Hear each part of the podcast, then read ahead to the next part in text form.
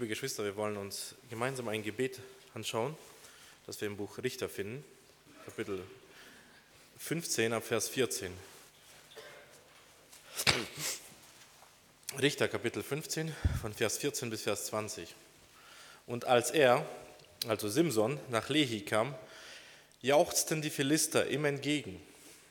Aber der Geist des Herrn geriet über ihn, und die Stricke an seinen Armen wurden wie Fäden die das Feuer versenkt hat, sodass die Fesseln an seinen Händen zerschmolzen. Und er fand einen frischen Eselskinnbacken. Da streckte er seine Hand aus und nahm ihn und erschlug damit tausend Mann. Und Simson sprach, mit eines Esels Kinnbacken habe ich sie über den Haufen geworfen, mit eines Esels Kinnbacken habe ich tausend Mann erschlagen. Und als er das gesagt hatte, warf er den Kinnbacken aus seiner Hand und man nannte die Städte Ramat Lehi. Als ihn aber sehr dürstete, rief er den Herrn an und sprach, Du hast solch großen Sieg gegeben durch die, Hand, durch die Hand deines Knechts. Nun aber muss ich vor Durst sterben und in die Hände der Unbeschnittenen fallen. Da spaltete Gott die Höhlung im Kinnbacken, das Wasser herausfloss. Als er trank, kehrte sein Geist zurück und er lebte wieder auf.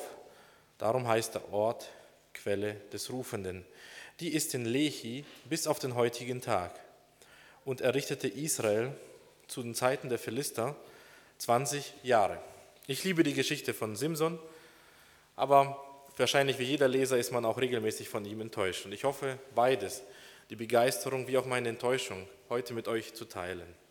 Und was ist ein besserer Ausgangspunkt dafür als Simsons Gebet? Zweimal hat Simson gebetet.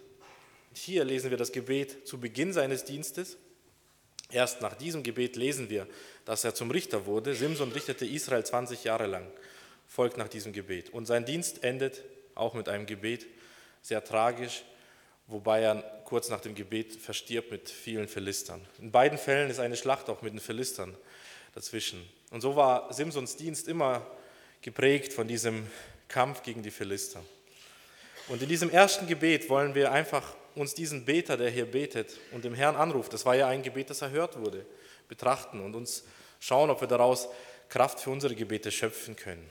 Der erste Punkt, der mir aufgefallen ist, ist, hier betet jemand, dem die Kraft ausgegangen ist. Das ist doch gerade bei Simson seltsam, denn Simson ist vor allem eins, er ist bärenstark.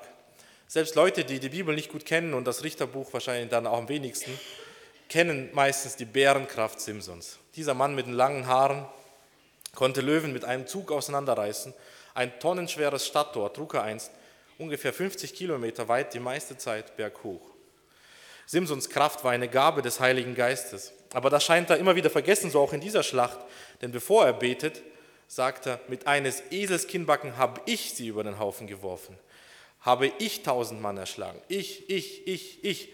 Und plötzlich ist seine Kraft alle. Simson, dem, dieser Mann, dem offensichtlich nichts unmöglich ist, wird es schwarz vor Augen. Er fängt an zu wanken. Die Kehle ist staubtrocken. Nachdem der Adrenalin des Kampfs vorbei ist, merkt Simson, dass es eigentlich kurz vorm Sterben ist. Und nun ruft er zu Gott. Er ruft, du hast solch großen Sieg gegeben durch die Hand deines Knechts. Plötzlich nicht mehr ich, ich, ich, ich. Nein, wir hören ein Du aus Simsons Mund. Simson erlebt etwas, was später Jesaja bezeugen soll in Jesaja 40 ab Vers 30. Jünglinge werden müde und matt und Männer straucheln und fallen. Aber die auf den Herrn harren, kriegen neue Kraft. Merken wir, dass Gott gerade diese Kraftlosigkeit gebraucht, um Simsons Gebet zu erhören. Und das bringt, denke ich, zwei Ermutigungen für uns. Die erste ist, nur weil wir keinen Ausweg sehen, wie Gott helfen kann, bedeutet das nicht, dass Gebet wirkungslos ist. Simsons Gebet, weil er sagt, nun muss ich vor Durst sterben, nachdem er zu Gott ruft, klingt so, als glaubt er nicht, dass Gott ihm helfen will. Aber ich glaube, der Grund, dass er so undeutlich formuliert ist, liegt nicht in dem, dass er das nicht glaubt, weil der Autor beschreibt, er rief den Herrn an. Das heißt, er wusste, dass die Hilfe von Herrn kommt. Er konnte sich nur nicht vorstellen, wie Gott helfen soll. Er war schließlich gewohnt, dass alles, was er anpackt, irgendwie funktioniert. Und plötzlich reicht seine Kraft nicht. Er wird kraftlos, eine grenzenlose Kraftverschwendung findet irgendwie ein Limit. Weiter geht es nicht mehr. Und obwohl er sich das nicht vorstellen kann, hört er nicht auf zu beten. Und ich denke, das ist wichtig. Nur weil wir keinen Ausweg sehen, ist unser Gebet nicht wirkungslos. Nur weil wir nicht wissen, uns vorstellen können, wie Gott wirkt, heißt das nicht, dass wir nicht beten können, heißt das nicht, dass wir nicht unsere Nöte zu Gott bringen können. Aber ich denke, einem aufmerksamen Bibelleser fällt noch etwas Besseres auf oder Wichtigeres auf, nämlich äh, als Simson ich, ich, ich sagte und änderte zum Du hast mir den Sieg gegeben und Gott anrief, bemerken wir, dass Gott schon längst ihn erhört hat, bevor er überhaupt an Beten gedacht hat. Denn woher kam denn Simsons Kraft? Wer ließ denn die Schnüre auf Simsons Muskeln äh, schmelzen? Es war Gottes Geist. Das fällt Simson zwar erst auf, als ihn dürstet, und dann sagt er, du hast mir den Sieg gegeben. Aber ich denke, das ist eine wichtige Ermutigung für unser Gebetsleben. Wir brauchen nicht denken, dass Gott erst dann anfängt zu wirken, wenn wir ihn rufen. Gott ist schon längst da. Gott hilft Simson doch schon die ganze Zeit. Gott half ihm, als er die Füchse zusammenband und das Feld anzündete. Gott half ihm in diesem Kampf. Gott sorgte dafür, dass dieser Knochen am richtigen Platz war. Und es, Gott war schon längst da und da wartete eigentlich nur darauf, dass Simson betet. Ist das nicht eine wunderbare Ermutigung für uns? Ähm, Gott ist schon längst da, bevor wir dahin kommen. Ich erinnere mich an einen, einen äh, Sprichwort so über Reisen. Egal wo du hinkommst, Gott ist schon längst da. Und genau das erlebt Simson hier. Ich möchte einen zweiten Punkt unterstreichen. Hier betet ein armer Mann. Wird jemand sagen, Simson, ein armer Mann, er ist doch Richter geworden, sozusagen Häuptling seinem Stamm. Aber beachten wir auf etwas, was das Buch Richter immer wieder unterstreicht. Im Buch Richter finden wir eine sehr ausgefallene Sammlung sehr ungewöhnlicher Waffen.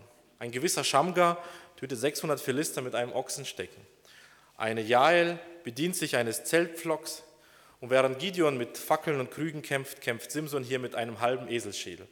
Die ungeschickteste Waffe, die man sich vorstellen kann. Also Gott gibt diesem Eselschädel natürlich die Kraft, dass er aushält, tausend Hiebe. Aber woher kommt denn diese Armut? Und die kommt daher, dass nur die Philister und die Hethiter wussten, wie man Bergbau und Metallurgie betreibt, also Metallverarbeitung. Dieses Wissen brachten die Philister aus Kreta mit. Die Juden waren als Bauern und Hirten hilflos unterlegen. Sie wussten einfach nicht, wie man Waffen herstellt. Und die Philister hüteten diesen Machtvorstall mit sehr geschickt und über viele Jahre, noch viele Jahre später gab es gerade mal zwei Männer in ganz Israel, in der ganzen israelischen Armee, die ein Schwert besaßen der König und sein Sohn. Und Simsons Armut wird hier sichtbar. Und ich möchte hier in diesem Gedanken etwas unterstreichen, was wichtig ist. Denn kaum ist der Kampf vorbei, Simson schaut nicht auf den Schädel und sagt, was für eine mächtige äh, Philister, Anti-Philister-Keule, so nenne ich sie jetzt. Ähm, was für eine mächtige Waffe, die sollte ich mir unbedingt aufbewahren. Dann gehe ich nach Gaza und nach Ashdod, Ashkelon und greife da mal durch. Nein, er schmeißt die Waffe fort. Und ich sehe in dieser Tat etwas, das Simson wirklich seinen Glauben ausdrückt, weil er nicht denkt, diese Waffe ist etwas Magisches, sondern wirklich sagt, sagen kann, du hast solch großen Sieg gegeben durch die Hand deines Knechtes. Und ich denke, Gott sieht diesen Glauben und lässt ja diese sprudelnde Quelle gerade an der Stelle heraussprudeln, wo der Schädel aufschlug.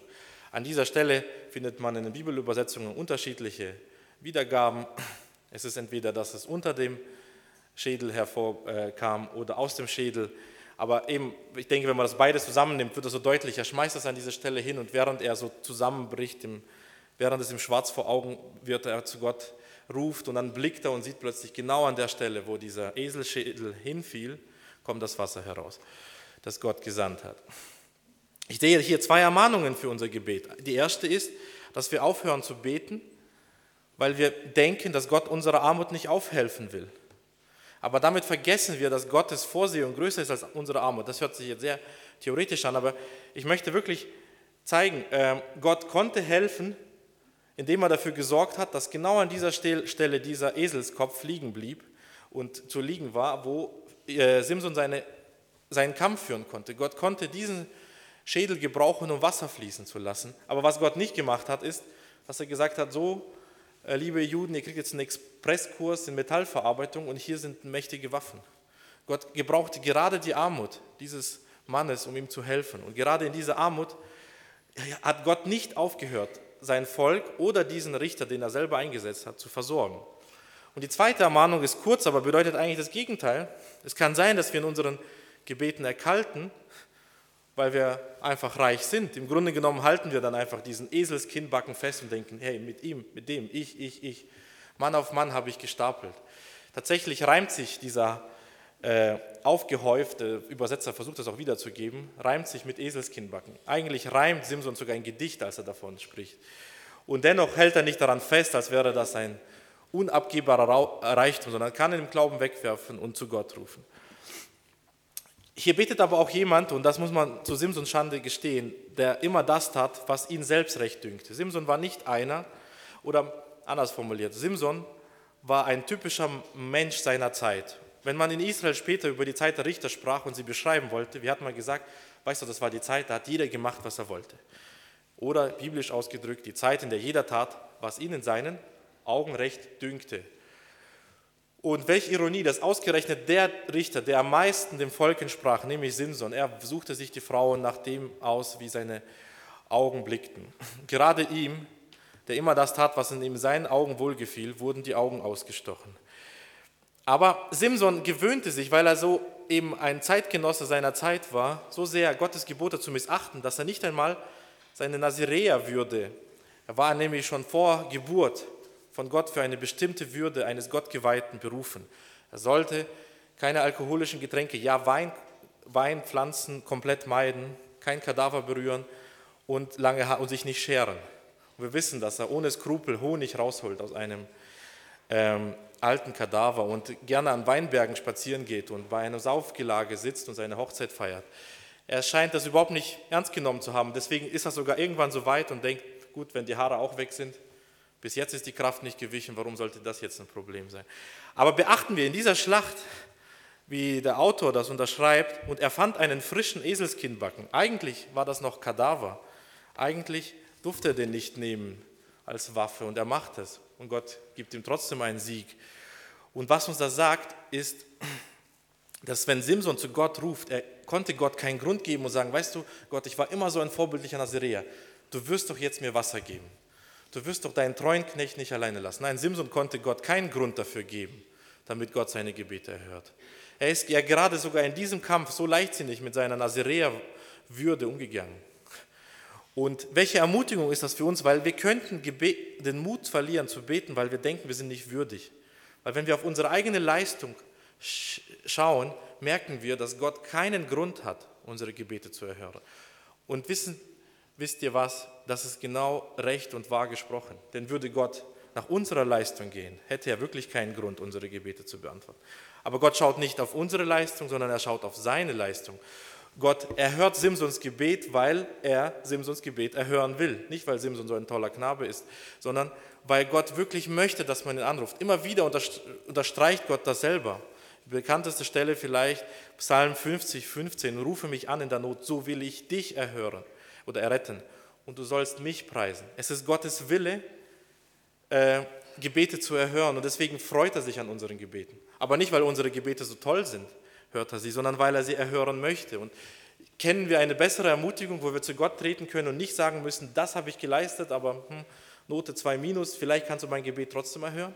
Wir können zu Gott kommen und sagen, ein Note 6 minus. Völlig versagt. Ich stehe hier noch, gerade diese Kadaverkeule weggeworfen vor dir. Erhöre mich. Und was macht Gott? Gott erhört Simson. Ich sehe hier wirklich eine tiefe oder große Ermutigung für unsere Gebete. Eine abschließende Überlegung. Ist Simson nun Held oder Versager? Ist er ein Heiland oder ist er ein Lüstling? In der Bibel werden die Richter bewusst als Heilande bezeichnet, etwas, was sehr selten vorkommt. Gott erweckte dem Volk Heilande, damit sie die erretten. Und Simson ist irgendwie beides. Vor den Menschen ist er ein Retter, vor Gott ist er ein Sünder. Nicht immer hat man Simson so kritisch gesehen wie in unserer Zeit, wie wir das gewohnt sind. Wir sehen vor allem seine Lüsternheit. Viele Kirchenväter, ausgerechnet sie, schwärmten von Simson und Josephus meinte sogar, dass der einzige Makel von Simson darin bestand, dass er sich so schnell verführen ließ. Ansonsten war er moralisch tadellos. Und tatsächlich ist er so, dass kein anderer Richter so viel Ähnlichkeit mit Jesus besitzt. Das fängt mit seiner Geburt an. Seine Geburt wird so wie Jesu Geburt von einem Engel angekündigt und ist eine wundersame Geburt. Und hört sogar in seinem Tod Ähnlichkeiten sind zu sehen, denn Simson ist auch einer, wo dann Richter 1630 schreibt, dass es mehr Tote waren, die er durch seinen Tod tötete, als die er zu seinen Lebzeiten getötet hatte. Gerade sein Tod ist sozusagen der größte Sieg und das, auch das erinnert uns an Jesus. Und sogar das 15. Kapitel, wo wir unseren Abschnitt betrachtet haben, ist so aufgebaut, dass es immer wieder unterstreicht, dass Gott ja ausgerechnet Simson und gerade Simson gebrauchen möchte, um den Kampf gegen die Philister zu führen. Immer wieder zerstört nämlich in Kapitel 15 Simson die Machtspiele der Philister. Sie nehmen ihm seine Frau weg, aber er zündet ihre Felder an über eine Intrige mit Füchsen. Sie verbrennen seine Frau und die, die Eltern dieser Frau, aber dann heißt es, er zerschlug ihnen alle Knochen. Er geht in die Höhle und die Philister denken, jetzt können wir endlich über Simson triumphieren, überzeugen sogar den Stamm Juda auf ihrer Seite zu stehen, denn sie sind es, die Simson binden mit diesen Schnüren, die dann zerschmelzen sollen und den Philistern überliefern. Und was macht Simson? Er nimmt die ungeschickteste Waffe, die man sich vorstellen kann, einen halben Eselschädel und haut sie alle kurz und klein und stapelt eigentlich die Leichen um sich herum. Und dies heißt, Richter 15 ist so aufgebaut, dass es Freund und Feind zeigt. Seht, das ist euer Heiland. Aber wenn wir jetzt aus Gottes Perspektive auf Simson schauen, merken wir, das ist ein furchtbarer Sünder, das ist einer, der tut, was recht ist vor seinen Augen. Das ist einer, der Gottes Gebote mutwillig missachtet. Was sollen wir also tun? Simson, Heiland oder Versager? Und hier gerade erinnert uns Simson besonders an Jesus, denn Jesus ist der tadellose Heiland, der wirklich keine einzige Sünde begangen haben. Und gerade Jesus, der uns in der Schrift immer als Heiland gezeigt wird, so wie Simson in Richter 15, steht plötzlich vor Gott aber mit unzählbar vielen schweren Sünden da als der größte Sünder überhaupt, der je auf der Erde wandelte. Und Gottes Zorn entlädt sich über den, der zu unserem Heiland bestimmt ist. Und wir sind zunächst ratlos. Aber wenn wir die auf diesem Lamm geladene Schuld näher betrachten, dann stellen wir fest, dass es meine Schuld ist und deine Schuld und die Schuld unserer Mitmenschen. Und dass die, dieser Schuld auf ihn oder dass dieser Heiland um unserer Missetat willen geschlagen wird. Und so merken wir, dass es genau diese Tat ist, dass Jesus als Sünder vor Gott steht. Also er wurde zu uns zur Sünde, damit wir vor Gott zur Gerechtigkeit werden. So weit geht sogar der Korintherbrief, das auszudrücken. Dass, dass das genau der Grund ist, warum unsere Gebete vor Gott angenehm werden. Und dass das der Grund ist, warum Gott so unverhandelbar hinter Simson steht, ihn erhört und annimmt, wie er es auch heute mit uns tut, wenn wir zu ihm kommen. Weil die Sünde Simsons, so wie auch unsere Sünde, auf dem Sohn Gottes äh, aufgeladen wurde. Und was sollte unsere Lippen mehr zum lobenden Gebet anregen als die Taten unseres Heilandes? Wir wollen beten. Amen.